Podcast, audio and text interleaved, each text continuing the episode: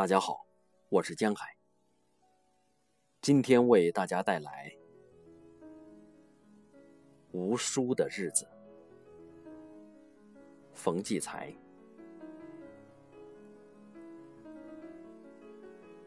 你出外旅行，在某个僻远的小镇住进一家小店，赶上天阴落雨。这该死的连绵的雨把你闷在屋里。你拉开提包锁链，呀，糟糕之极，竟然把该带在身边的一本书忘在家中。这是每一个出外的人经常会碰到的遗憾。你怎么办？身在他乡，陌生无友。手中无书，面对雨窗孤坐，那是何等滋味？我吗？嘿，我自有我的办法。道出这办法之前，先要说这办法的由来。我家在文革初被洗劫一空。藏书千余，听凭革命造反派撕之毁之，付之一炬。抄家过后，收拾破破烂烂的家具杂物时，把残书和哪怕是零零散散的书页，都万分珍惜地连起来，整理缝订。破口处全用玻璃纸粘好，完整者寥寥。残篇散页却有一大包袱，逢到苦闷寂寞之时，便拿出来读。读书如听音乐，一进入即换一番天地。时入蛮荒远古，时入异国异俗，时入霞光夕照，时入人间百味。一时间。自身的烦扰困顿，乃至四周的破门败墙，全都化为乌有。书中世界与心中世界融为一体，人物的苦恼赶走自己的苦恼，故事的紧张替代现实的紧张，即便忧伤抑郁之情也换了一种。艺术。把一切都审美化，丑也是一种美。在艺术中，审丑也是审美，也是享受。但是，我从未把书当作伴我消度时光的闲友，而把他们认定是充实和加深我的真正伙伴。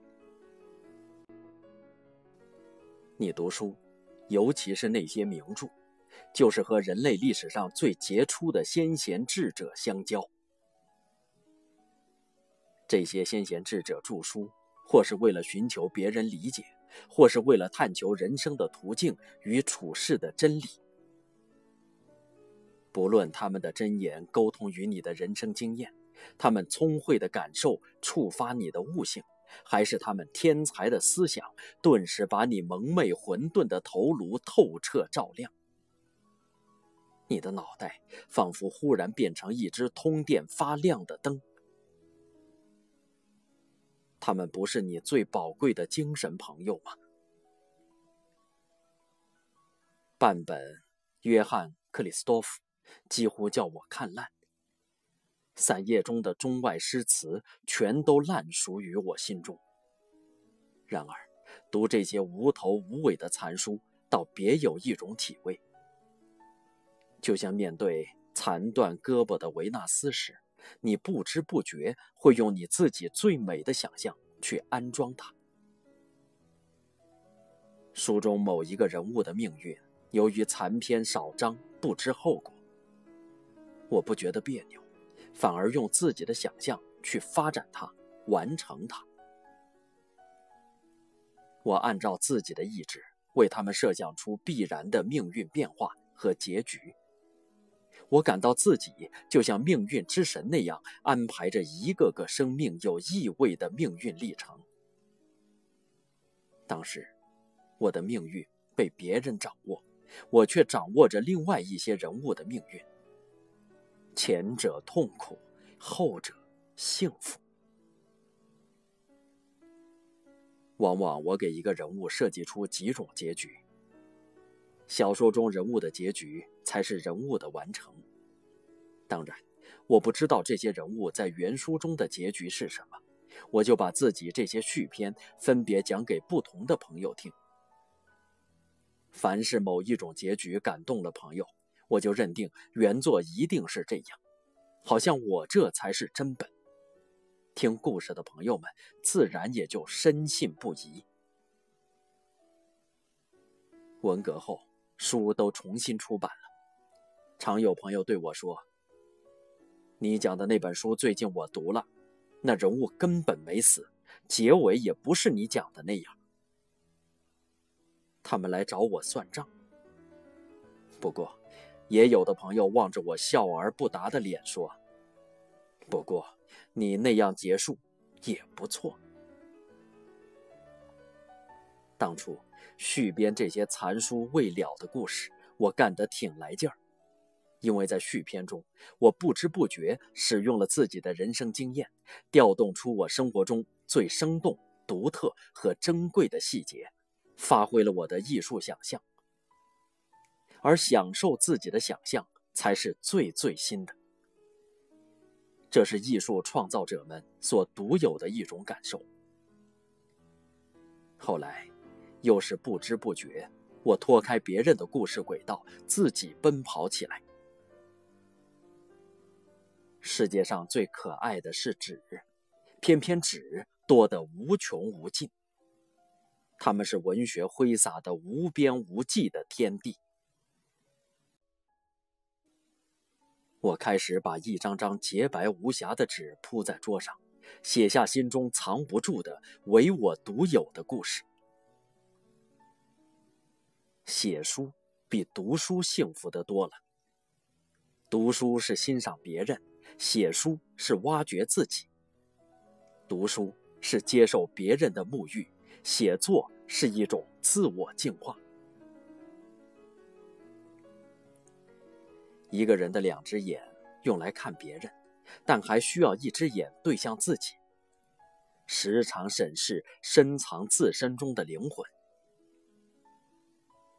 在你挑剔世界的同时，还要同样的挑剔自己。